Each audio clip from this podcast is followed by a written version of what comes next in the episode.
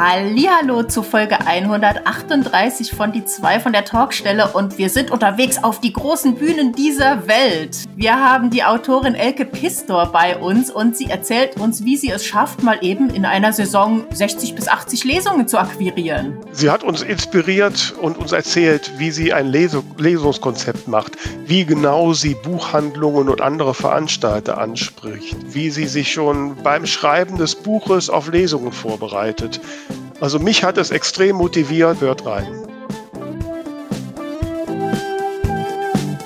Die zwei von der Talkstelle. Der Buchbubble Podcast mit Tamara Leonhardt und Vera Nentwich. Hallo hier da draußen. Hier ist die Folge 138 von Die zwei von der Talkstelle. Mein Name ist Vera Nentwich und am anderen Ende schaue ich in das jetzt wieder ausgeschlafene Gesicht von meiner lieben Tamara. Du hast ja eine längere Tour hinter dir. Ja, ich war ein verlängertes Wochenende in Oslo und habe da jetzt nicht so wahnsinnig viel geschlafen, aber sehr, sehr viel erlebt. Und also ich muss echt sagen, wenn man bedenkt, wie schnell manchmal so ein ganzer Arbeitstag rum ist, diese ja, was war's? Also ich bin dort angekommen am Freitagmittag und abgereist am Sonntagnachmittag, also gute 48 Stunden. Mhm. Und das ist mir vorgekommen wie eine Woche Urlaub. So, so eine extreme Erlebnisdichte. Mhm. Und ich muss echt sagen, ich habe ja neulich noch so einen Post gemacht von wegen, dass ich nicht so der Großstadtmensch bin. Und ich glaube, es kommt einfach extrem auf die Stadt an. Ich habe noch nie, ich weiß nicht, ob du schon mal in Oslo warst, aber ich habe noch Nein, nie eine so entspannte und freundliche Stadt erlebt und, und gleichzeitig so inspirierend. Also überall ist irgendwas Kreatives zu entdecken oder dann, dann singt einfach jemand mal irgendwo. Da, da hat so ein, so ein Abend am Hafen zum Beispiel so ein Boot äh, war da angelegt und da hat, haben einfach mal so ein paar Mädels gespielt. Also wahnsinnig kreativ, aber halt eben total relaxed. Also so zum Vergleich, ähm, nachdem ich wieder angekommen bin in Frankfurt, habe ich, nicht gelogen, sechs Minuten vor dem Frankfurter Flughafen auf meinen Mann gewartet, der mich abholen sollte. In diesen sechs Minuten habe ich ungefähr dreimal so oft jemanden hupen hören, wie in zwei Tagen oder, oder knapp drei Tagen Oslo. Ich habe nicht ein einziges Mal einen unfreundlichen Menschen erlebt. Also so eine Atmosphäre unglaublich gut. Mhm. Und ja. halt auch so einfach super schön. Also äh, äh, mhm. die, die Oper, die ist ja wahnsinnig toll, die ist so mit so, so schräg, da kann man so hochgehen und ist so mit weißem Marmor, so eine Eisscholle mhm. quasi nachempfunden. Da war ich ganz oft drauf und, und ja, einfach, einfach ganz, ganz tolle Stimmung und unheimlich viel mhm. zu entdecken. Ja, kann ich mir gut vorstellen. Also leider war ich noch nie in Oslo, noch nie in Norwegen. Aber ich habe schon von vielen gehört, die da waren, dass das ein sehr lohnendes Reiseziel sein soll. Ähm, von daher ähm, ja, muss ich mir das irgendwann mal vornehmen.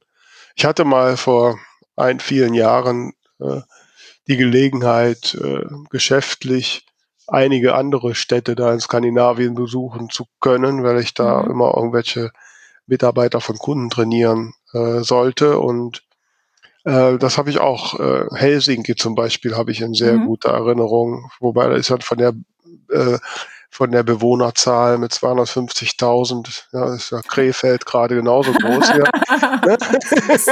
ja, ne?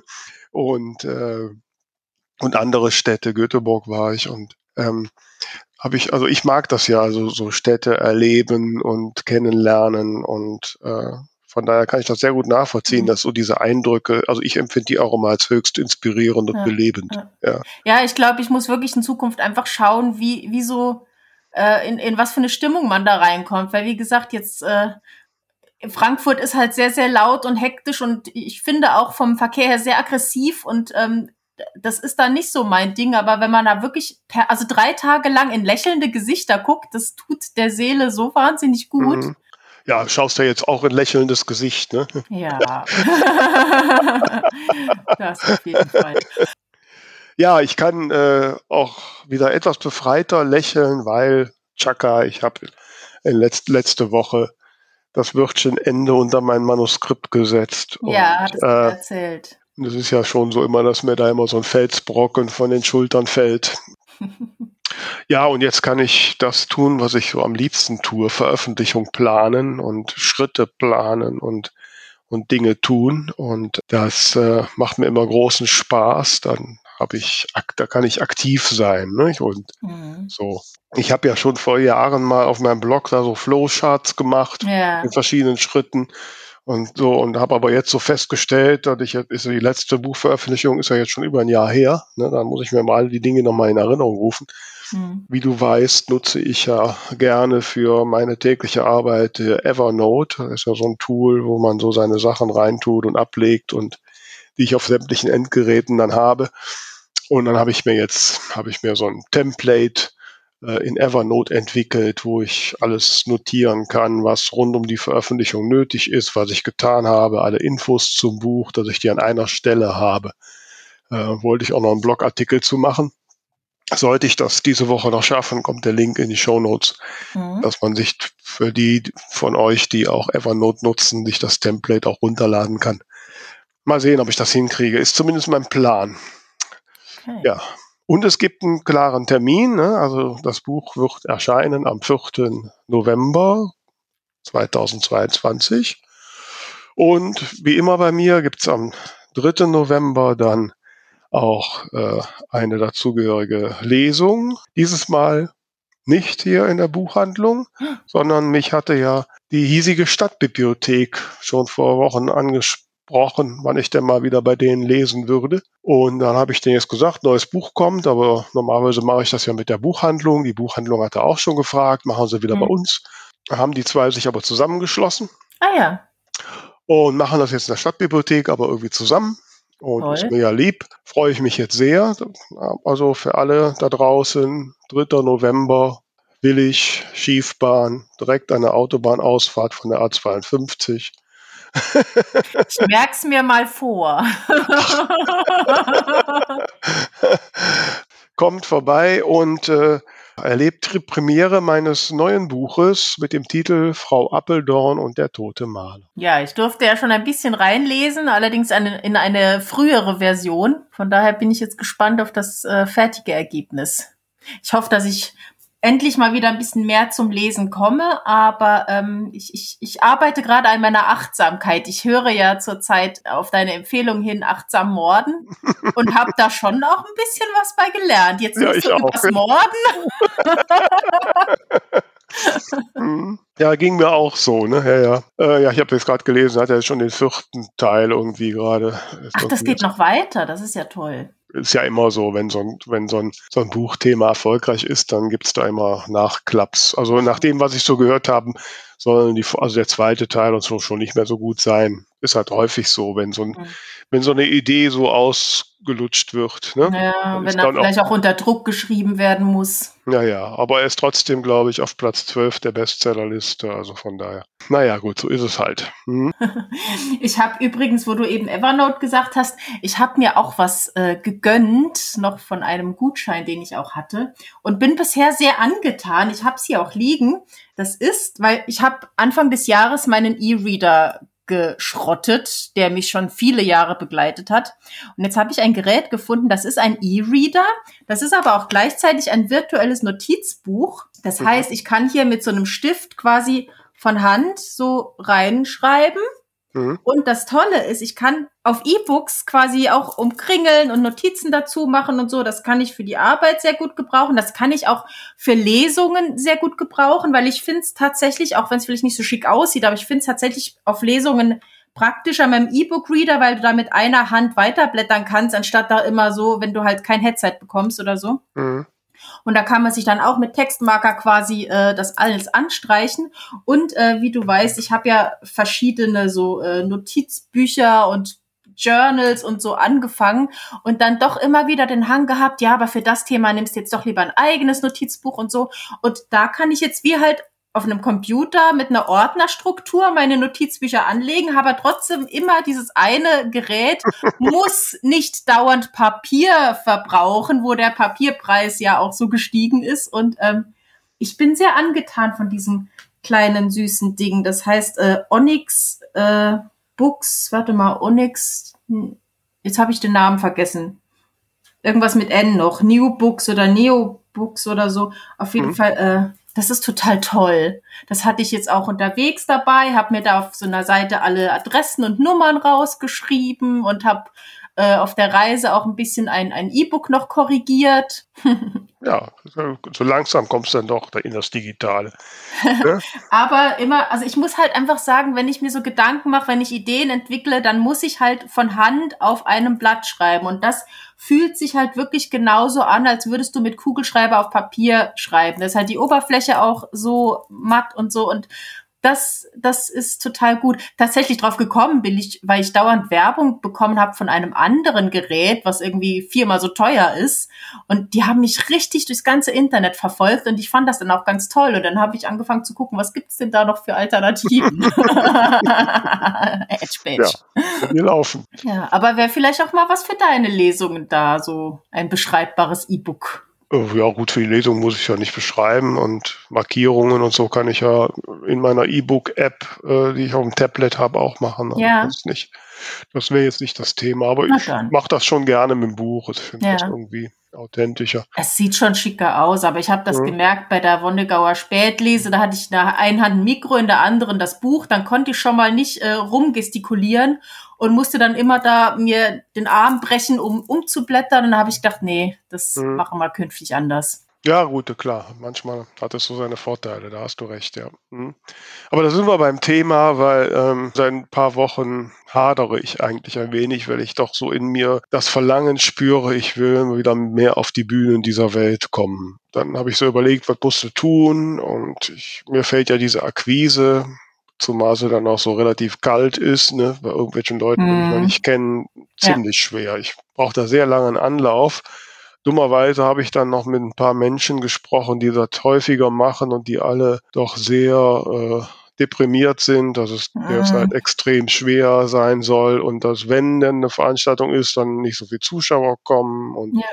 Gerade so diese kleineren Veranstalter, die ja für mich eher relevant sind, dann doch eher zurückhaltend sind. Und am, am Freitag war ich noch auf einer kleinen Bühne, da war auch so eine Kabarettistin, die hatte so quasi Premiere mit ihrem Programm und das hat mich noch wieder so richtig angefixt, ne, dass ich das Mhm. auch unbedingt wieder machen will. Da muss ich jetzt mal in Schwung kommen und ja, das ist ja der Grund, warum wir unseren heutigen Gast eingeladen haben. Als ich dann so drüber nachgedacht habe, ähm, dass ich doch jetzt mal endlich mal wieder nach diesen langen Corona-Zeiten mehr auf die, diese Bühnen der, dieser Welt möchte und mehr Lesungen und Auftritte machen möchte ähm, und so ein bisschen mit mir gehadert habe und dachte, ich kriegst du das hin. Da poppte dann auf irgendeinen meiner Social-Media-Kanäle, ich meine, es war Instagram, ein Post unseres heutigen Gastes auf mit einer ellenlangen Liste von Lesungsterminen. Und da habe ich gedacht, verdammt nochmal, wie macht die Frau das? Ne? Und hab, dann haben wir sie direkt mal eingeladen und heute ist sie hier.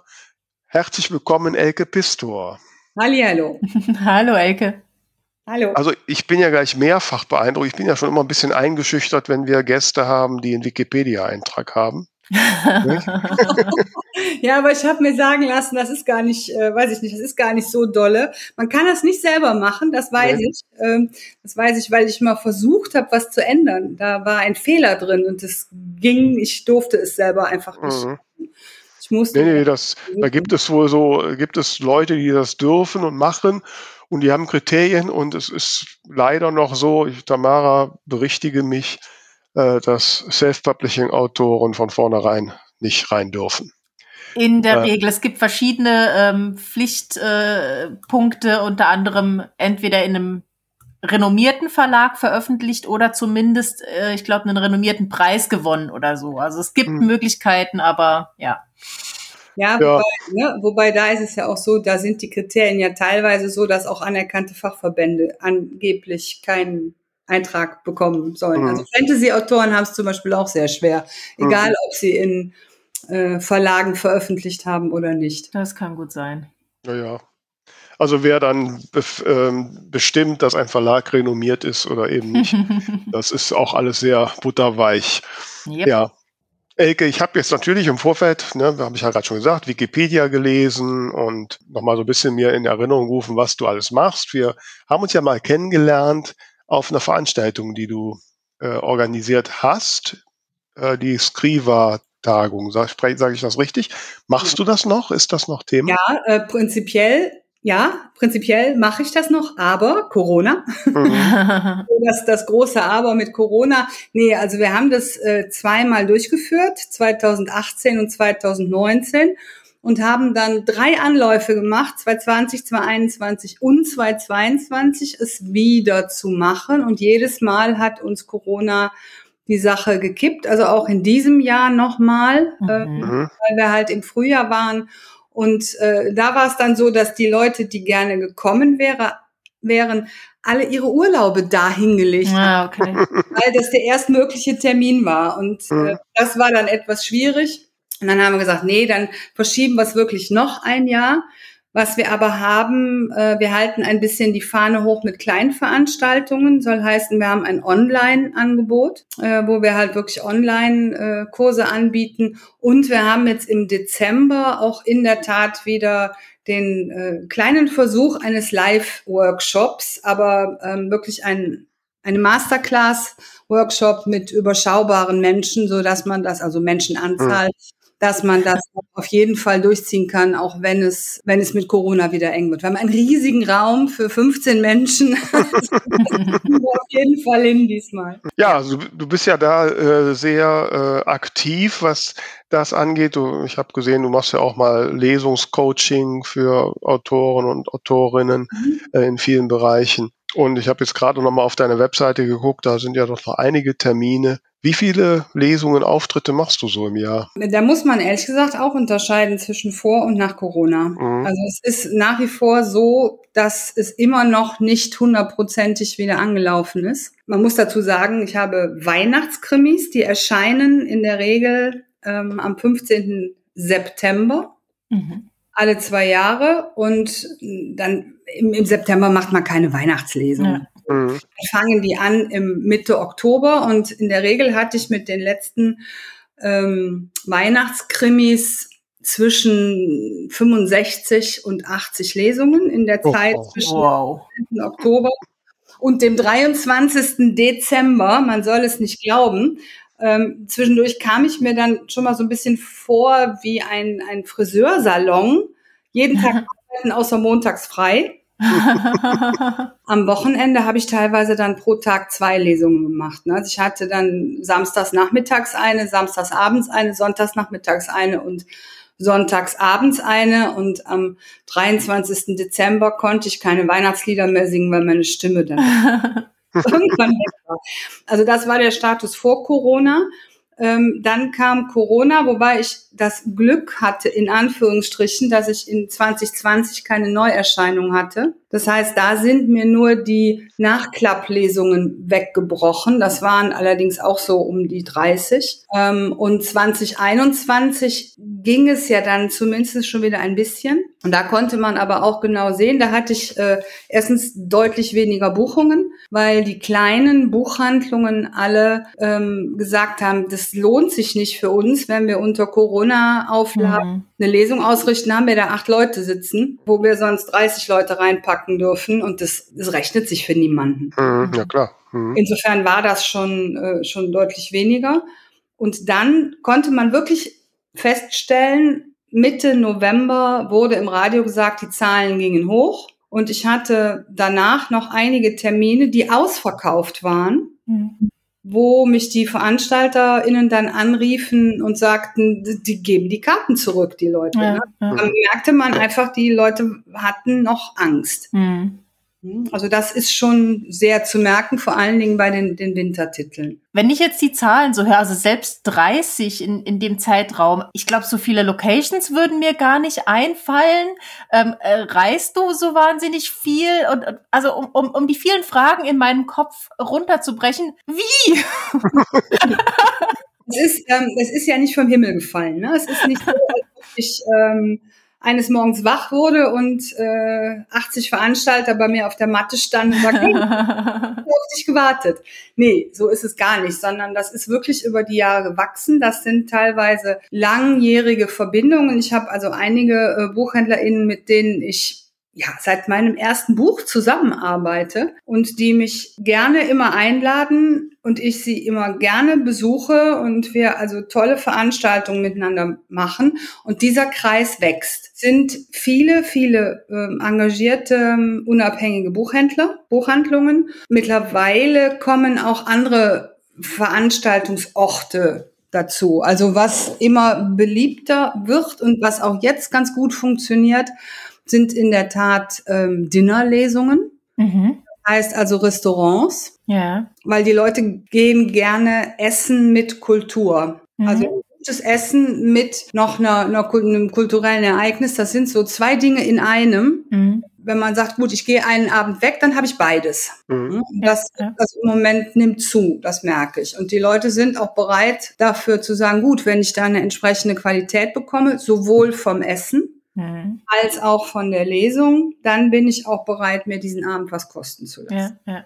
Und der Veranstalter hat ja dann auch entsprechend äh, eine gewisse Sicherheit, weil eben die Essen verkauft werden. Ja, natürlich. Ne? Also das äh, bei diesen äh, Dinnerlesungen, ich habe also mit, mit diversen RestaurantbesitzerInnen dann auch gesprochen und die sagten mir ja, wir haben halt so eine Mindestanzahl von 20 bis 25 Leuten damit sich das für uns rechnet, überhaupt den Herd anzuwerfen. Mhm. Und ich vereinbare dann immer, ich nenne es immer die Pro-Kopf-Pauschale. Mhm. Das heißt, pro zahlendem Gast gibt es die Summe X. Mhm. Die, und die können die dann direkt für mich einplanen. Und wenn dann 25 Menschen da sitzen, dann bekomme ich halt 25 ah, okay. X. Und wenn 80 Menschen da sitzen, bekomme ich halt 80 mal X. Also du sagst nicht, das ist mein Honorar, sondern je nachdem, wie viele Leute kommen. In dem Fall nicht, weil das für die Restaurants halt wirklich eine, eine gut kalkulierbare Sache ist. Mhm. Mhm.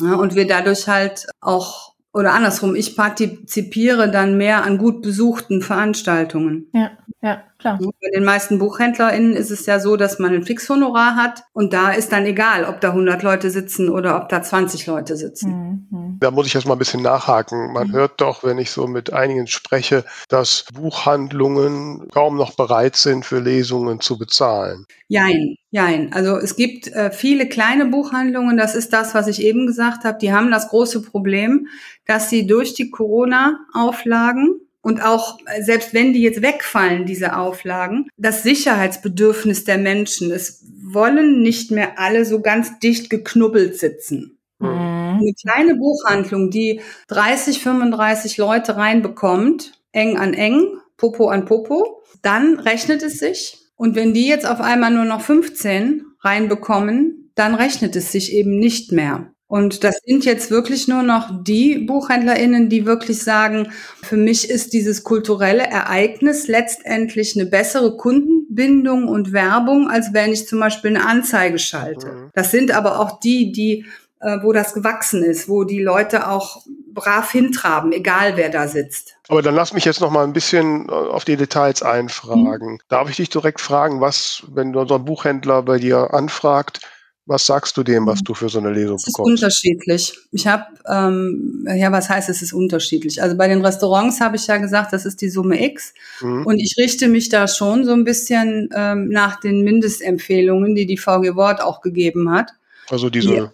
roundabout 300 Euro oder was, ne? Genau, das ist ja mittlerweile sogar auf 400 Euro hochgestiegen, mhm. wobei ähm, ich mir auch im Klaren darüber bin, dass Autorinnen und Autoren, die jetzt zum Beispiel das erste Buch veröffentlicht haben, die also noch nicht so bekannt sind, das ist utopisch, das zu verlangen, das funktioniert mhm. nicht. Ne? Ja. Aber mein Credo ist, niemals umsonst, es sei denn, es ist eine Benefizlesung. Das hat was damit zu tun. Zum einen mit, es ist eben Arbeit. Zu einer Lesung gehört ja, vielleicht kommen wir da gleich noch ein bisschen zu, weil mhm. das ist, glaube ich, mit ein Teil dessen, dass wenn ein Lesungskonzept, eine Lesungsreihe oder ein Autor, eine Autorin Erfolg hat mit Lesungen, ein ganz wesentlicher Bestandteil ist. So ein Lesungskonzept ist Arbeit. Mhm. Da steht ja, ganz viel hinter. Ja.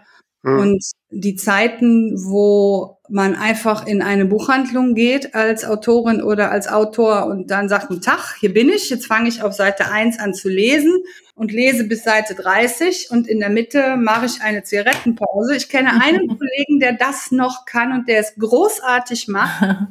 Ähm, das ist Tommy Bayer. Das ist eine hervorragende Sache, die er da macht, aber er ist auch der Einzige. Der mhm.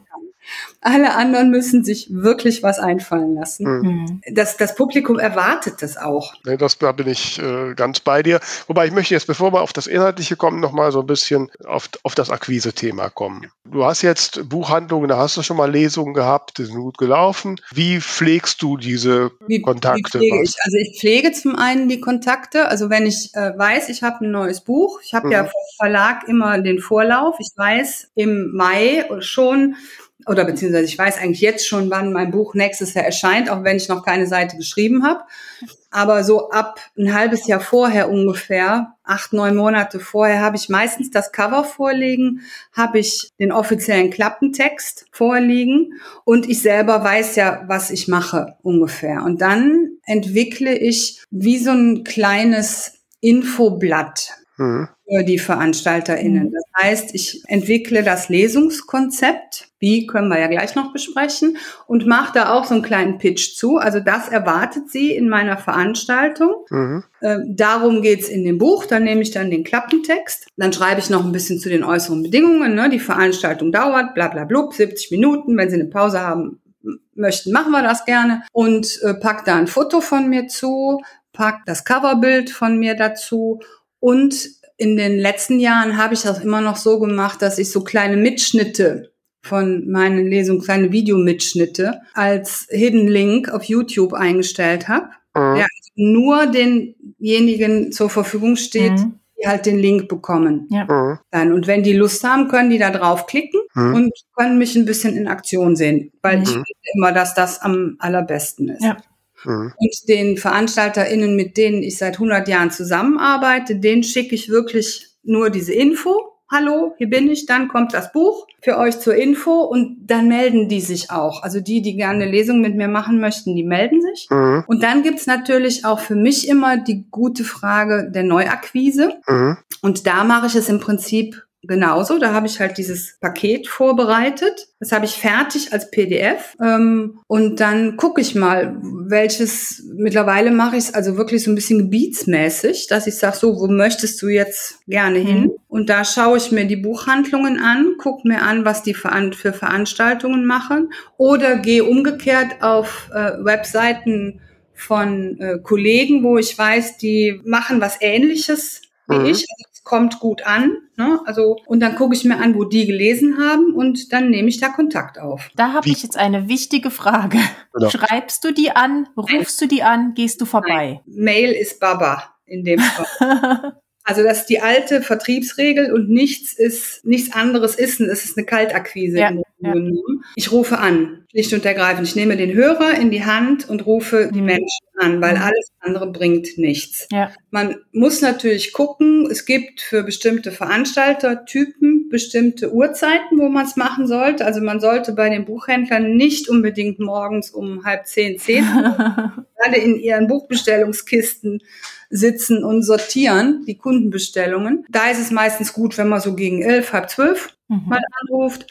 Und bei den Restaurants sollte man am besten auch nicht abends um neun anrufen, wenn die gerade Hochbetrieb haben. Mhm. Und im Zweifelsfall rufe ich halt an, erkundige mich, wenn es auf den Webseiten ähm, steht ja manchmal, wer ist für Lesungen zuständig. Und ansonsten rufe ich einfach an und frage. Ja. Mhm. Und wenn derjenige oder diejenige nicht da ist, dann frage ich halt, wann ist die denn wieder da? Und dann mhm. war das im Anfang immer sehr lustig, weil ich habe dann angefangen, ja, guten Tag, mein Name ist Ecke Pistor und ich schreibe Krimis und dann kam immer so ein, hm, ja, mhm, so im Anfang. Ja. Und mittlerweile, wenn ich anrufe, sage, ja, mein Name ist Ecke Pistor, ach, ja, ich habe ihr Buch hier. Macht sich gut. Und das ist natürlich großartig. Ja, klar. ja das ist natürlich toll. Ja, ja. Das ist natürlich wunderbar. Und äh, manchmal habe ich aber immer noch das ist wirklich so, es gibt halt überall so Stiefel, kenne ich nicht. Mhm. Hm, so, ja, ne, es ist auch da. Man, man ruft halt zehnmal an und ähm, zwei Kontakte werden dann was. Mhm. Obwohl das schon eine gute Quote ist. Also, Zumal ich das halt einfach auch so sehe, weil erstens bin ich jemand, der gerne telefoniert. Mhm.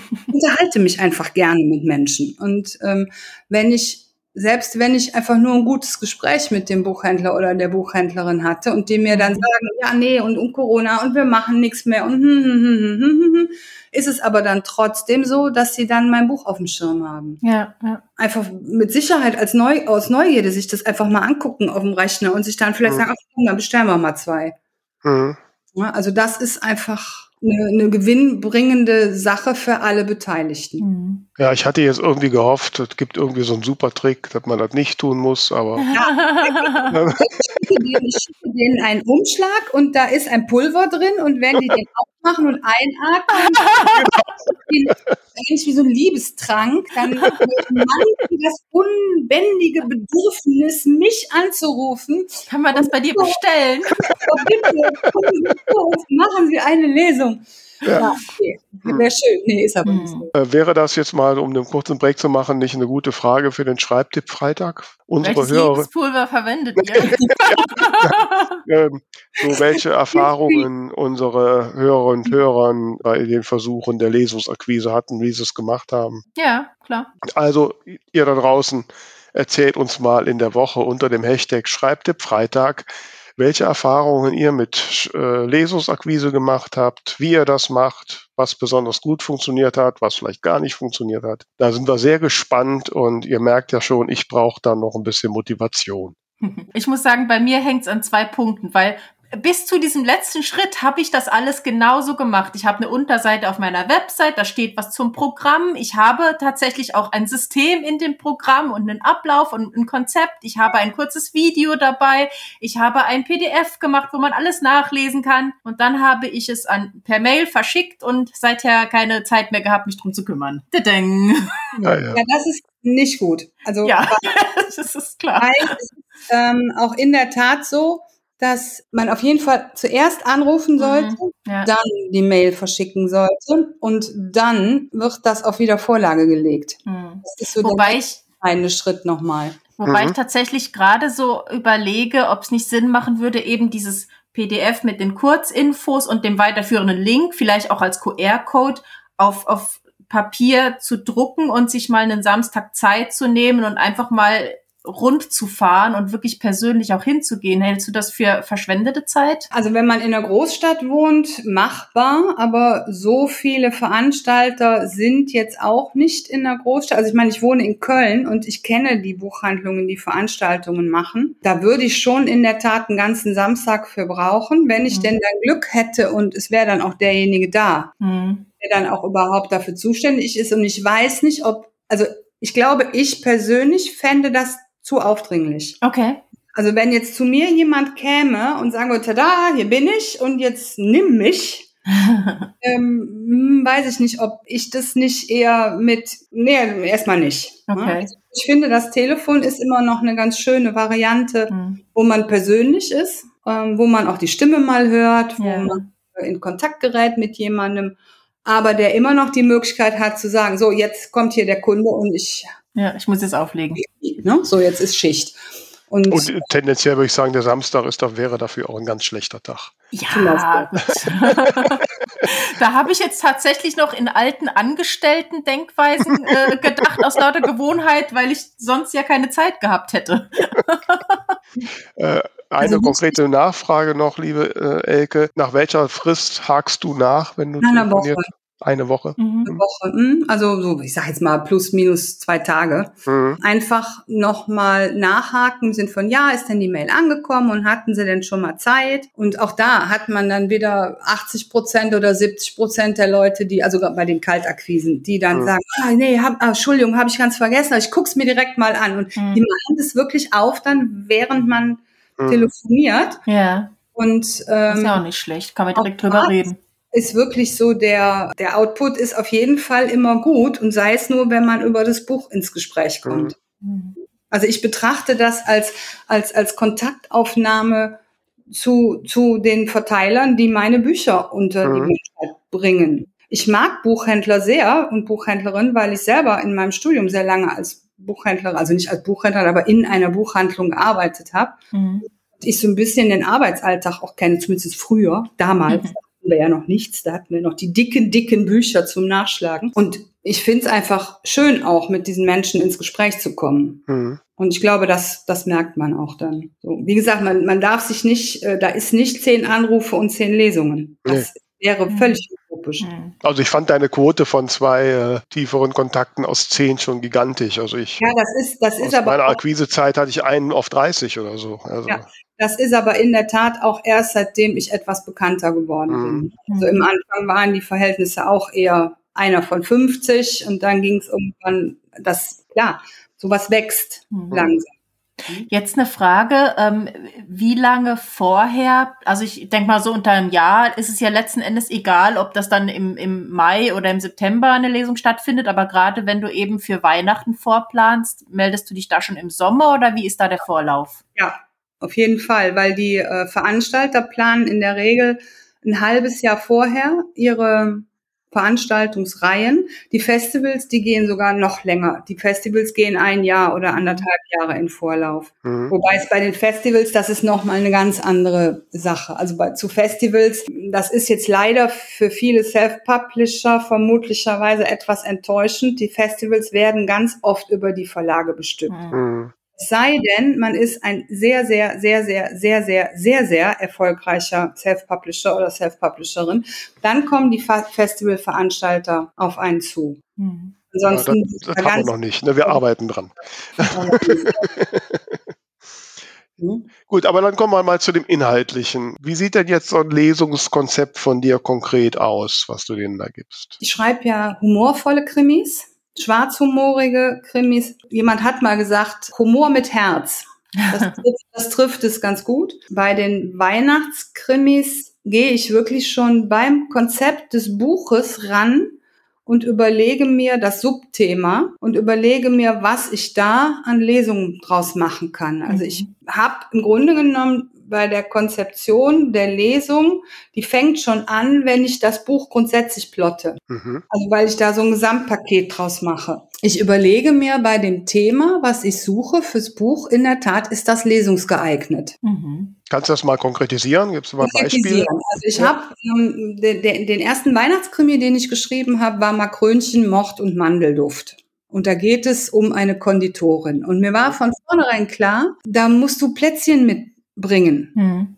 Du musst diese Makrönchen backen. Und ich weiß, ich habe gezählt. Und wenn meine Mutter mir nicht so einen Makrönchenmacher teil hätte, hätte ich vermutlicherweise heute noch eine Sehenscheidenentzündung.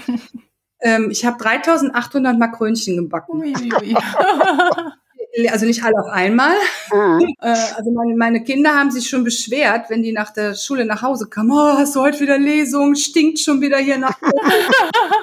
Den Geruch irgendwann schon nicht mehr ertragen. Ich mochte sie immer, ich mag sie immer noch. Und äh, da war mir halt klar, gut, da werden diese Plätzchen verteilt mhm. als ein Thema. Und dann kam Corona. Nee, stimmt nicht. Dann kam der zweite Weihnachtskrimi und da hatte ich das Thema Singen. Der Titel von dem Buch ist Lasst uns tot und munter sein. Da geht es um einen Jugendchor, der aus alten Weihnachtsliedern ein modernes äh, Weihnachtsmusical macht und dabei auf jemanden trifft, der früher als Chor Junge in so einem super jungen Chor gesungen hat und die clashen da mhm. aufeinander und da war mir von vornherein klar, du singst mit dem Publikum. Auch das war klar. Also da kam das Konzept Singen mit rein und dann kam Corona und dann habe ich wirklich da gesessen und habe gedacht, was mache ich denn jetzt für den dritten? Und ich wusste, Essen ist nicht wegen Corona, da kann man die Hygienevorschriften hm. nicht ja. Singen geht schon mal Gar, Gar nicht. nicht. Was machst du denn jetzt? Und dann fiel mir halt ein, okay, Deko. Deko ist auch großartig. Deko kann man mitnehmen, Deko mhm. kann man anfassen. Und so ist dann auch ein bisschen der, ähm, der Plot mit entstanden. Also dieser Weihnachtskrimi spielt in so einem Weihnachtsdekoladen. Mhm halt in diesem Kling und Glöckchen. So heißt der Laden und so heißt auch das Buch. Aber und wie habe ich mir das dann bei der Lesung vorzustellen? Machst einfach nur Deko und das ist es, oder? Nein, da habe ich, also ich mache, ich nenne das für mich Crime Stand-up Comedy. ähm, ich habe ungefähr 50 bis 60 Prozent Leseanteil und den Rest ist wirklich ähm, freies Erzählen in Stand-up Comedy Manier. Mhm. Das ist wirklich Stand-up Comedy weil ich nicht so hundertprozentig getextete Texte habe, sondern Ich erzähle den Leuten, zum Beispiel jetzt mit dem aktuellen Buch, erzähle ich ganz viel über die Hauptfigur. Da geht es um Annemie Engel. Das ist die Konditorin aus dem ersten Buch, die im ersten Buch gebacken hat. Und deren zweite Liebe ist deutscher Schlager. Und mhm. darum geht's jetzt in diesem Buch hier. Und äh, da wird auch wieder ein bisschen gesungen, aber nicht vom Publikum, sondern von mir. Und da erzähle ich den Leuten halt einfach, wie ist die Figur entstanden? Wie entwickle ich diese Figur? Was sind die Gedanken, die ich dabei habe, wenn ich diese Figur entwickle? Und das halt alles so in diesem Stand-up. Mhm. Comedy-Rahmen mhm. gebracht. Jetzt bei diesem Ding nehme ich auch zum ersten Mal Kostüm mit. Also ich verwandle mich auf der Bühne in meine Aha. Figur. So, ja. also ich ziehe mich sozusagen live vor den Leuten um und mhm. steht da irgendwann halt nicht mehr Elke Pistor, sondern steht da Annemie Engel. Ich, ich habe in meinem neuen Buch, das jetzt im November rauskommt, auch eine Annemie. Ah, fällt mir gerade ein. Annemie äh, sind, toll. Sind tolle Romanfiguren. Ja, ja finde ich, auch. Da müssen wir einen kurzen Break machen. Ding, ding, ding, ja, wir haben heute nämlich wieder einen Buchtipp, was uns sehr freut. Ihr wisst vielleicht, liebe Hörer und Hörer, dass wir gerne auch dein Buch vorstellen. Schick uns einfach ein E-Mail an alle at 2 von der Talkstelle.de mit ein paar Infos. Dann schauen wir, ob dann vielleicht in einer der nächsten Folgen über dein Buch berichtet wird. Tamara, welchen Titel haben wir denn heute? Wir haben heute einen ernsten und ja, historischen Titel.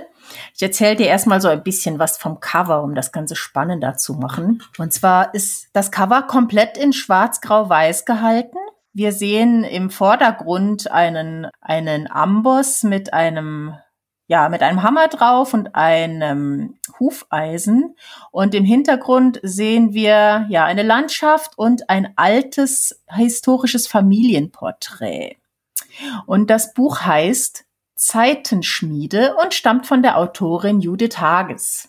Der Titel und so wie es beschreibt, könnte das so eine Familiensaga sein. Liege ich da richtig? Genau, da liegst du äh, brandrichtig. Also es ist eine Familiensaga, die in der Zeit ja 1939, 1944, also zu Kriegszeiten spielt. Und zwar in Düren im Rheinland. Kennst du Düren? Ja, das ist aber bei mir um die Ecke. Das ist Na, weit weg von guck, mir. Da kannst du, kannst du ja mal vorbeischauen und mhm. dir wie in deinem Buch auch die ähm, Orte anschauen. persönlich genau. anschauen. Mhm.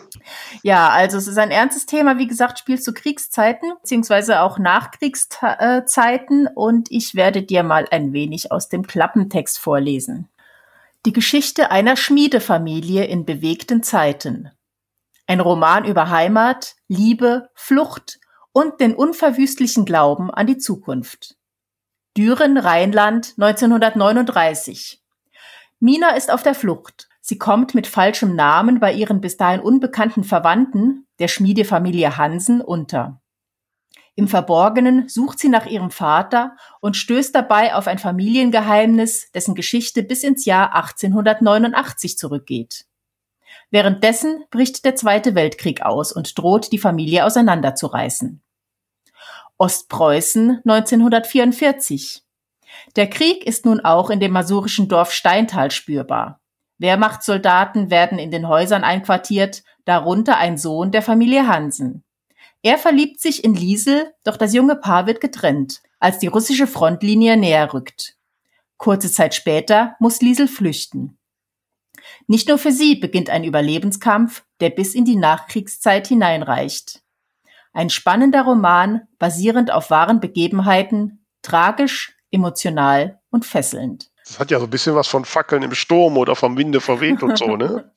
Also was ich sagen muss äh, zu diesem letzten Abschnitt aus dem Klappentext, emotional und fesselnd, ich habe ein bisschen reingelesen in die Leseprobe und fand es wirklich direkt ab Seite 1 sehr emotional geschrieben. Also bestimmt eine sehr lesenswerte Geschichte. Also für Fans der epischen Familiensagas, lest auf jeden Fall rein. Sag nochmal den Titel. Das Buch heißt Zeitenschmiede und stammt von Judith Hages. Ding, ding, ding, da sind wir wieder und ich möchte noch ein bisschen mehr erfahren von der Elke und ihren Lesungskonzepten, wobei ich sagen muss, dass ich da schon ein paar Parallelen herausfinde. Ich schreibe ja auch heitere Krimis und mein Redeanteil ist, also mein Leseanteil ist auch so 50 Prozent und der Rest sind irgendwelche witzigen Stories über die, über die Orte, Bücher und was es von, äh, oder Figuren im Buch die es so gibt. Aber was ich bei dir schon mal mitnehme, ist, dass ich muss das noch ein bisschen konkretisieren. Den Begriff Crime Stand-up Comedy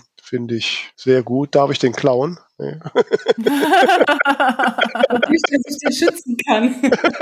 Ich bin ja auch nicht die Einzige, die sowas macht. Also, mhm. ich habe das ja nicht äh, für mich gepachtet. Also insofern. Nein, nein, ich gucke mal. Ich werde da schon meinen mhm. mein Style finden. Ja. Das ist übrigens auch ganz wichtig, ne? wenn du sagst, ich werde da schon meinen Style finden. Ich glaube, also wenn man sich das anguckt, es gibt ja viele Kollegen und Kolleginnen, die lustige Krimis schreiben. Mhm. Aber jeder ist anders. Und so wie, wie jeder Krimi anders ist, man könnte uns, glaube ich, äh, mit zehn Autorinnen und Autoren in einen Raum setzen, uns allen den gleichen Plot geben und jeder von uns würde was anderes draus machen. Mhm. Absolut. Und genauso ist es auch mit den Lesungen. Das muss authentisch sein. Mhm. Das bringt überhaupt nichts, wenn ich mir jetzt zum Beispiel, also ich finde es zum Beispiel großartig, wie Ralf Kramp seine Lesungen macht. Mit seiner feinen englischen Art und man kauft ihm ein Mord, my Lord, komplett ab, inklusive der Filzpetten-Dingern mhm. auf der des Tweet-Jacketts. Das ist er. Das würde mhm. niemand anders, wäre das. Insofern, mhm. man muss seine eigenen Sachen finden. Dann wird's gut. Hm. Wie hast du dich denn daran getastet? Wie habe ich mich daran getastet? Also ich habe für mich gemerkt, dass ich selber Spaß dran habe, die Leute zum Lachen zu bringen. Und äh, im Anfang waren meine Lesungen sehr textlastig, wobei mir von Anfang an klar war, das wiederum hat aber auch was damit zu tun, äh, dass sich das Medienkonsumverhalten der Menschen geändert hat. Und das hat sich aber im Übrigen auch geändert, seit ich angefangen habe, Vorlesungen, also Lesungen zu machen. Das liegt jetzt nicht an mir, sondern äh, an der Medienwelt. Ich habe 2010 mein erstes Buch rausgegeben und da habe ich ganz viel über Recherche erzählt und mhm. mag ein bisschen daher kommen, dass auch ich habe ja mal was Anständiges gelernt in meinem Leben. Ich bin ja, äh, habe Erwachsenenbildung studiert, also ich habe Pädagogik und Psychologie studiert und habe da ganz viel Unterricht gemacht. Ich war Trainer, Trainerin. So und äh, Insofern ist mir natürlich Didaktik kein Fremdwort und auch nicht äh, Aufbereitung von Inhalten. Und ich weiß, dass man Dinge visuell unterstützen muss, damit sie ankommen. Und das habe ich auch in meinen Lesungen gemacht. Und im Anfang waren das fast mehr so ein bisschen Vorlesungen im mhm. wahrsten Sinne des Wortes, wo ich dann halt auch was über die historischen Hintergründe erzählt habe. Da waren meine Krimis auch noch nicht ganz so lustig. Und ich habe aber für mich gemerkt, ich habe Spaß dran, die Leute zum Lachen zu bringen. Mhm. mhm. Was dann sogar dazu führte, dass ich bei den beiden Büchern, die wirklich sehr, sehr ernste Themen hatten, ähm, nämlich bei Treuetat und Vergessen. Bei Vergessen ging es um eine Figur, die weiß, dass sie Alzheimer bekommt und oder hat und noch eine Rechnung offen hat. So und die Frage ist, wie gehe ich damit um? Was, mhm. was mache ich dann? Das ist ein, ein super ernstes Thema, wo ich wahnsinnig viel recherchiert habe zum Thema Alzheimer, zum Thema Demenz und diese ganzen Sachen. Und der Folgeband davon, der hieß Treue Tat und da ging es um transgenerationelle Traumafolgen. Das heißt, was in, im Zusammenhang mit dem Krimi, was passiert halt mit bestimmten Kriegskinder, Kriegsenkel-Themen, wie heißt das, Themata, Thematiken im Zusammenhang mit einem Kriminalfall. Mhm. Auch das ein sehr ernsthaftes Thema. Und ich habe für mich gemerkt, während dieser Lesung, dass es mir ein Bedürfnis war, zwischen den Textstellen die Menschen trotzdem ja. irgendwie zum Lachen zu bringen. Mhm. Ja, kann ich gut nachvollziehen. Ja. Geht mir wo ich dann mhm. für mich gedacht habe, nein, ich bin nicht jemand, der das komplett ernst, also natürlich ziehe ich eine Sache immer ernsthaft durch, aber ich bin ein Entertainer mhm. und ich mache das sehr gerne. Ernsthaft, aber nicht ernst. Genau. Humor ist auch eine ernste Sache. Aber du hast gerade dann einen, einen, entscheidenden Punkt gesagt. Du hast gesagt, ich bin ein Entertainer. Für wie wichtig hältst du das, dass ein Autor, eine Autorin heute ein Entertainer ist. Mm, Viele tun sich ja schwer damit, ne? Ja, genau, da sind wir wieder bei der bei äh, der Authentizität. Ne? Also ich, ich, jemand, der sich nicht wohlfühlt in dieser Rolle, muss einen anderen Weg finden. Also ich habe jetzt zum Beispiel letztens einen Kollegen erlebt, der das mit diesem ernsthaften Thema, da ging es um ähm, ein ein äh, KZ in Wuppertal, wo Jugendliche dann mhm auf den, äh, da auf den Kriminalfall gestoßen sind. Und er hat es großartig gemacht, indem er wirklich eine Geschichtsstunde abgehalten hat. Mhm. Das war nix, nix aufgeblasenes, das war nichts ähm, hochgepushtes, sondern das war eine ganz ernsthafte, ganz ähm, dezidierte, konzentrierte Nummer, die aber trotzdem gut aufbereitet war, auch für Menschen, die jetzt nicht so spontan in dem Thema drin waren. Ich habe dem völlig fasziniert zugehört und das Publikum war mucksmäuschenstill und alle haben wirklich sehr interessiert und konzentriert gelauscht. Und der war eher ein Lehrer als ein Entertainer. Mhm. Und auch das funktioniert. Aber den könnte ich mir nicht als Entertainer vorstellen. Mhm. Ne? Deswegen, man muss es für sich rausfinden. Was, ja. was liegt mir? Ja. Ne? Und das Einzige, was man halt machen sollte bei dem Konzept, ist, ähm, dass man wirklich sich klar macht, dass ähm, Medienverhalten der Menschen hat sich verändert. Wenn man sich heute Filme anguckt, die man als Kind gut fand, man feststellen, dass man das grottenlangweilig findet. Ja. Nicht Kinderfilme sind, sondern die Schnitttechnik ist eine andere, die Szenenfolge ist eine andere.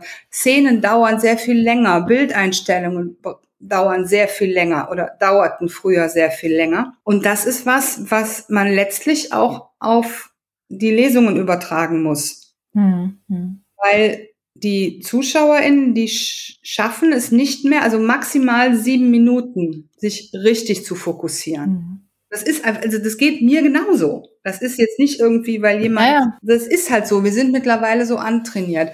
Und diese sieben Minuten kann ich nutzen für Text. Mhm. Dann muss ich wieder, ich muss da kurz rausgehen, irgendwas machen und kann wieder reingehen. Also ich mache es zum Beispiel auch so bei meinen Textstellen, die aus dramaturgischen Gründen natürlich auch schon mal länger sind als sieben Minuten. Wenn ich aber eine habe, die zum Beispiel eine Viertelstunde lang ist, mache ich in der Mitte unterbreche ich mich mitten im Satz, um eine Kleinigkeit am Rande zu erzählen. Mhm. Und dann gehe ich wieder rein. Die Leute brauchen das. Gibt es denn Kriterien, nach denen du deine Textstellen aussuchst? Ja, also ich schreibe zum einen regelrecht schon Szenen für Lesungen. Deswegen, also mein Lesungskonzept fängt schon an, wenn ich das Buch schreibe. Ich habe so die Maxime ist, ich finde, in, beim Krimi muss die zweite Leiche mindestens schon mal hochgehalten worden sein. In, inhaltlich im Text. Und es ist natürlich immer super, mit einem offenen Ende mhm. aus einer Lesung rauszugehen. Mhm. Ne? Das heißt, im Grunde genommen spielen sich die Lesungsszenen in der Regel bis Ende Kapitel 2 ab. Und da hole ich mir halt Stellen raus. Maximal Kapitel 3, weil spätestens bis dahin muss eh dieser Cliffhanger gekommen sein, mhm. mit dem ich ja die Menschen auch ins Buch ziehen möchte. Mhm, genau. Und das ist der gleiche, den ich am Ende der Lesung mache. Ja, das folgt einfach der Dramaturgie. Ne? Mhm. Also das, das folgt der gleichen Dramaturgie wie das Buch. Das heißt, ich muss die Figur vorstellen, da muss ein Text drin sein. Ich muss das Hauptthema vorstellen, da muss eine Textstelle drin sein. Ich muss den Kriminalfall anteasern, also dass den Menschen klar wird, worum es geht. Und dann muss ich den Cliffhanger haben. Mhm. Und das sind meistens sind es halt vier Lesungsszenen. Was mir jetzt eben noch so durch den Kopf ging, auch äh, an, in Anlehnung eben, was du gerade gesagt hast, dass die Leute nicht mehr so lange sich auf was Ruhiges konzentrieren können. Ich glaube auch, dass so dieser Begriff Lesung so, so instant äh, Schnarchen bei den Leuten oft auslöst und dass man da gar nicht so viel Lust hat, überhaupt hinzugehen, weil man eben an die Leute denkt, die mit einem Glas äh, die Nase hinterm Buch, äh, ohne überhaupt mal richtig zu betonen oder sowas, irgendwas runterleiern.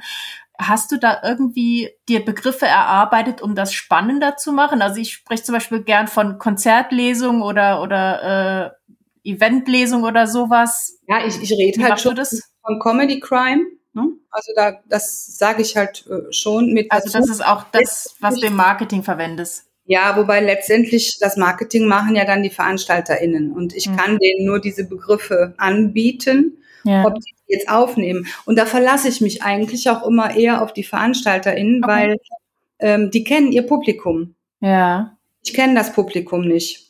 Mhm. Ich sage immer, ein gut erzogenes Publikum bei einem äh, Veranstalter, das ist sehr positiv gemeint. Ne? Ja, ja. Also Der Veranstalter weiß genau, wen er einkaufen muss, welche, welche Themen, welche äh, Richtung. Also es gibt zum Beispiel einige BuchhändlerInnen, die sagen, Frau Pistor, wir finden Ihre Bücher ganz toll, wir verkaufen die auch gut, aber unser Publikum will keine Unterhaltungsliteratur. Ja, dann ist das so. Mhm was soll ich denn da hingehen? Und die Leute äh, gucken mich an und erwarten Krawel, Krawel und äh, ja, kriegen es nicht. Das nee, nee, das macht man nicht. Keinen Sinn. Okay. Ja, letztlich müssen die das ja auch entscheiden. Aber jetzt mal so, du hast ja jetzt dann, ich habe jetzt nicht hochgerechnet in zehn Jahren, aber dann doch einiges an Lesungen, ja. Auftritten hinter dir. Mhm. Hast du mal so ein Beispiel, wo was so total schief gelaufen ist? Und gibt es irgendwie ja. ein herausragendes Erlebnis? Ja, also es gibt natürlich, ähm, es gibt natürlich, also die, die schrecklichste Lesung, oh Gott, ich, ich es heute noch ganz fürchterlich. also ich habe, ich habe ein Buch herausgebracht, das heißt äh, 111 Katzen, die man kennen muss. Mhm. So, und das ist bei Emmons erschienen, es ist in dieser 111er-Reihe erschienen. Und diese 111er-Reihe hat zum Konzept, dass man ein pro Thema, also in dem Fall bei mir pro Katze, zwei Seiten zur Verfügung hat. Davon ist eine Seite das Foto und die andere Seite ist so ein kleiner Text. Hm, also der genau auf mhm. diese Seite passt. Und dann habe ich mir überlegt, was mache ich da für eine, was mache ich da für eine, für eine Lesung drauf? Und hatte dann so eine, so eine Mischung aus Buchvorstellungen, Katzenfilm, Freunde Martin Rütter für Katzen. Kann man das so ungefähr, ne? Mhm. Machen so. Und was ich dafür unbedingt brauchte, war mein Rechner und ein Beamer. Ohne die ging es nicht. Ja. Und Beamer funktionieren nie, wenn sie sollen. Und ich habe, ich habe wirklich, ich habe tausend Tode immer gestorben äh, bei diesen Veranstaltungen und hatte meinen eigenen Beamer, meine eigenen Kabel, meinen eigenen Rechner, alles immer mein eigenes. Und dann ging mir bei einer Lesung bei einer Bibliothekarin, die, glaube ich, eh schon irgendwie, die hatte das irgendwie aufs Auge gedrückt bekommen von ihrem Chef, weil der irgendwie, die Frau mochte Katzen oder ich weiß es nicht. Auf jeden Fall, die war sowieso schon nur so halb begeistert von mir, also von dem Thema auch. Dann ist die Birne in meinem Beamer kaputt gegangen. Mhm. So, und ja, ist kein Problem, wir haben noch einen anderen Beamer. So, mh, hm, ja, aber mh, mh, ganz schlecht, ganz schlecht. das funktioniert nicht immer. Und das war so schrecklich. Dann habe ich es dann irgendwie gerettet, indem ich wirklich mit dem Buch, es waren dann zum Glück auch nicht so viele Leute da, mhm. ich habe dann echt das Buch in die Hand gedrückt und gesagt, so, jetzt schlagen Sie mal Seite 17 auf. Da ist das Bild, was ich Ihnen jetzt zeigen wollte. Und natürlich funktionierten dann meine, ich hatte so eine komplette PowerPoint-Präsentation dafür, wo dann auch Filme eingebunden waren und solche Sachen. Das funktionierte ja alles nicht dann. Und das, oh, das war ein Albtraum. Ich glaube, mein Blutdruck war irgendwie permanent auf 570 die ganze Zeit, aber die Leute fanden es dann irgendwie trotzdem nett. Ist doch immer noch ganz gut. Nie ja. wieder ein, die hat mich nie wieder eingeladen. Machst du denn jetzt noch weiter Lesungen mit viel Technik? Äh, ich versuche es zu vermeiden, ehrlich mhm. gesagt.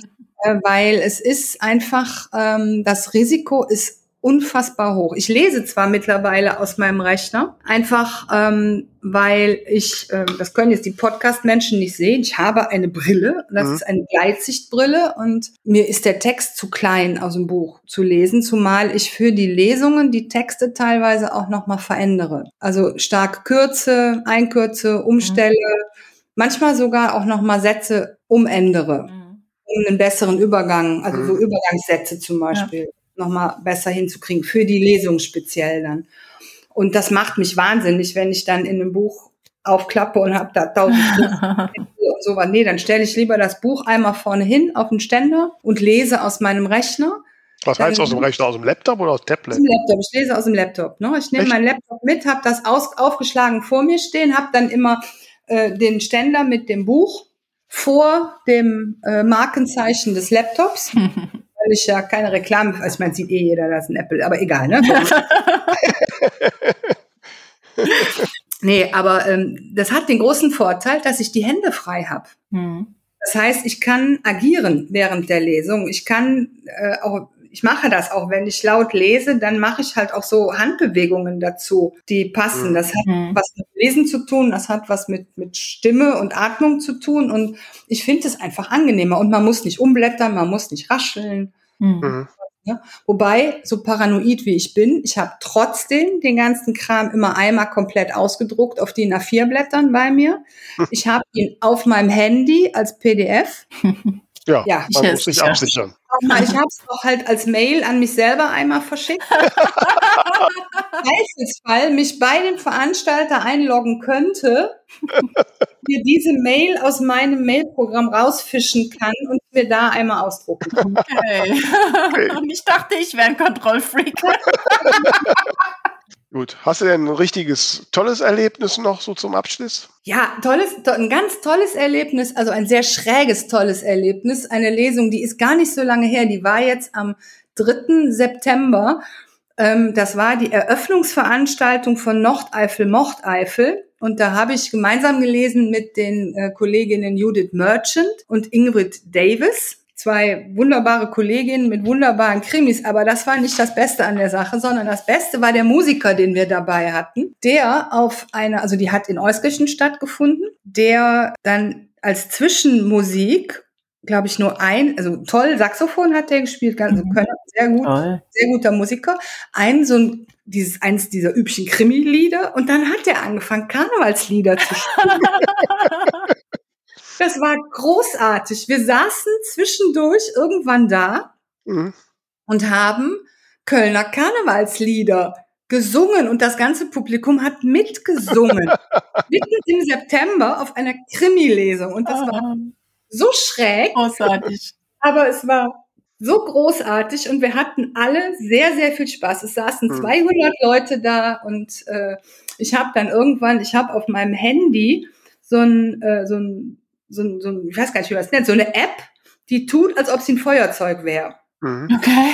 Früher hat man ja auf Konzerten immer die Feuerzeuge mhm. hochgehalten und ich habe irgendwann diese App aufgemacht und habe dann auf der Bühne Feuerzeug, Sturmfeuerzeug-Handy und der Moderator hatte eine ähnliche App mit einer Kerze auf dem Handy. Und auf einmal fiel ganz vielen Leuten ein, dass sie das auch auf dem Handy Dann saßen wir alle.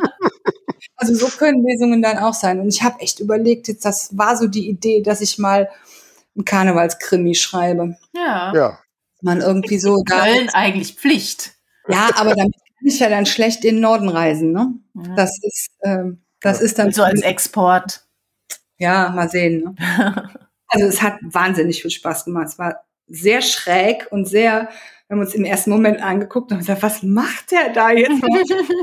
Karnevalslieder. Aber es war wunderbar. Ja. ja, also ich kann mir das sehr gut vorstellen, wenn du nach deinen Schilderungen, liebe Elke, dass deine Lesungen auf jeden Fall sehr besuchenswert sind und ein Erlebnis sind. Ich muss das mal unbedingt mal machen. Ich gucke mal auf deine Terminliste.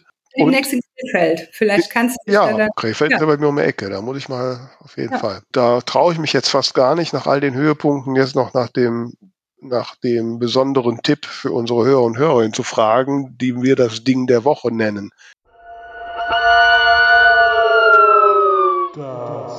Ding der Woche.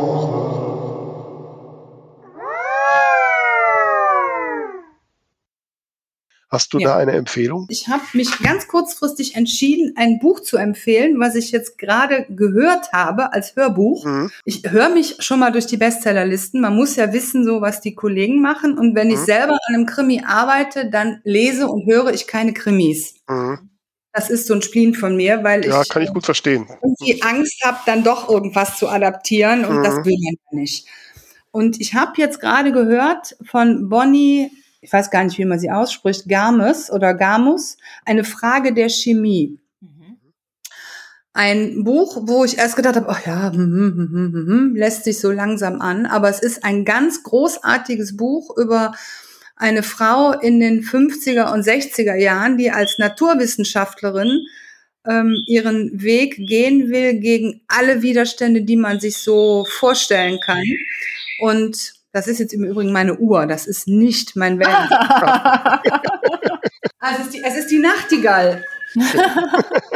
also so hört die, die Nicht die Lerche. Nicht die Lerche, die pfeift jetzt leider mhm. auch noch sich eins. Ähm, also dieses Buch ist sehr toll ähm, auch aus heutiger Sicht gesehen, weil sich tragischerweise immer noch nicht so fürchterlich viel geändert hat, was ähm, die Emanzipation und die Gleichberechtigung von Frauen gerade in der Wissenschaft auch mhm. oder in vielen Bereichen mit angeht. Und was ich so sympathisch finde, Entschuldigung, es ist immer noch der Es ist sehr lieblich. Was ich so toll finde an dem Buch und an dieser Figur ist, sie ist so ein bisschen dargestellt mit so einem ganz leichten Asperger-Syndrom. Mhm. Mhm. Also die nimmt Sachen sehr wörtlich und ähm, nimmt ihre, ihre Gegenüber sehr ernst. Mhm. Und daraus entsteht eine Situationskomik, die ähm, sehr feinsinnig ist. Und mhm. das aber wiederum mit diesem grundsätzlich ernsthaften Thema ist eine tolle Geschichte. Mhm. Es ist toll gelesen, es ist gut gemacht und das ist ein absoluter Tipp von mir. Schön. Sag ja, nochmal den Titel. Ähm, eine Frage der Chemie. Und wenn du da mit deinem Krimi-Projekt fertig bist, dann guckst du mal, da gibt es auch ein Hörbuch von mir, Tote Models nerven nur. Mein erstes Hörbuch. Ja, dann werde ich mir das. Also ich Mal ein bisschen, so am Rande. Mir fehlen, noch, mir fehlen noch 20 Minuten hier bei diesem Hörbuch. ja, dann. Kann ich gleich. Kann ja gleich losgehen. Also, liebe Elke, du hast mich total inspiriert und ich werde mir jetzt an einem Morgen Mut antrinken mit Kaffee und äh, meine Akquise-Anrufe machen. Und, mit Kaffee? Ja, mit was anderem, da kann ich nicht mehr telefonieren. Aber ich habe, äh, ich mache das ja immer so, dass ich mir dann eine, eine gute Tafel Schokolade kaufe und sage so, du musst jetzt heute 30 Leute anrufen. Und wenn du das gemacht hast, darfst du die Schokolade essen. Ja. Was übrigens auch noch ein ultimativer Tipp ist für alle, die gerne äh, Lesungen machen wollen. Also das ist eigentlich, finde ich, immer der beste Tipp überhaupt. Erstens, auf viele oder überhaupt auf viele, viele Lesungen selber gehen. Mhm. Aus mehreren Gründen. Erstens sehe ich da die Do's und Don'ts. Also mhm. ich sehe, was läuft fürchterlich schief, was ist nicht gut und was gefällt mir total gut. Das ist die eine Sache. Das heißt, ich lerne ganz viel über Lesungen an sich und lerne ganz viel, was mir gefällt und was ich mir vielleicht für mich vorstellen kann. Und die andere Sache ist, ich lerne die Veranstalter kennen. Mhm. Das heißt, ich kann danach dahin gehen und Pfötchen geben und sagen, guten Tag, mhm. hier bin ich. Ich finde das ja toll, was Sie hier machen darf ich Ihnen mal, dann kann man das machen mit dem Hingehen, ja, auf ja. Lesen. Dann ist es auch nicht aufdringlich. Mhm. Ja, Und sehr guter Tipp. Besser ist, noch besser ist es, wenn man mit, ähm, mit Kollegen dahin geht, die einen kennen, die einen dann vorstellen. Mhm. mhm. Die dann selber schon mal gesehen haben, wie man liest. Also ich empfehle Kolleginnen und Kollegen, von denen ich weiß, die lesen gut, die empfehle ich bei den Veranstaltern, die ich lieb habe und die mich lieb haben. Das ist auch. Ja, da äh, müssen wir noch mal ein bisschen tiefer reden. Ähm, du musst mir auch eine Schokolade schenken. Ja, das ist kein Problem. ich danke dir sehr, liebe Elke. Äh, wie gesagt, war sehr inspirierend und äh, für euch da draußen. Wir hoffen auch, dass ihr so ein bisschen jetzt Schwung mitgenommen habt, um vielleicht mal so ein paar Lesungen zu akquirieren. Mhm. Denkt dran, uns von euren Erfahrungen zu schildern unter Schreibtipp Freitag. Mhm. Und vergesst nicht, uns zu abonnieren und zu folgen. Und für alle, die uns regelmäßig hören, möchte ich schon mal vorwarnen, nächste Woche machen wir Urlaub. Nächste Woche gibt es keine Folge von uns. Aber danach wir sind wir wieder da. Ne? Danach sind wir wieder da. Also einfach äh, auf Abonnieren, Folgen drücken, wo immer ihr uns hört, dann verpasst ihr nichts und dann sind wir plötzlich wieder da. Ich würde auch noch, ich würde nämlich in diesem Zusammenhang auch gerne einmal noch auf unsere Skriva-Seite hinweisen, weil wir in der Tat nämlich demnächst auch so einen Lesungsworkshop anbieten werden. Sehr wir wissen im Moment noch nicht genau, ob wir den online machen oder ob wir ihn live machen. Ich bin für live, die Kollegin ist für online. Mal sehen, wer sich da durchsetzt. Mhm. Und äh, das wird auf jeden Fall demnächst im Frühjahrsprogramm angeboten werden. Den Link dazu, zu den Infos, den packen wir auf jeden Fall in die Show Notes. Dann könnt ihr da reinschauen. Und äh, ja, und dann sehen wir und hören wir uns auf den Bühnen dieser Welt, würde ich sagen. Nicht, Tamara? Hast Jawohl. du deine Tour schon geplant? Im Kopf ja. Na gut, also schauen wir mal. Ich träume ja immer noch von so einem Tourbus, so hin mit Sitzecke und Playstation. Sehen wir mal, schauen wir mal, ob wir das hinkriegen. Also, bleibt uns gewogen. Bis übernächste Woche. Ciao. Tschüss, danke Elke. Tschüss, danke schön, dass ich da sein durfte.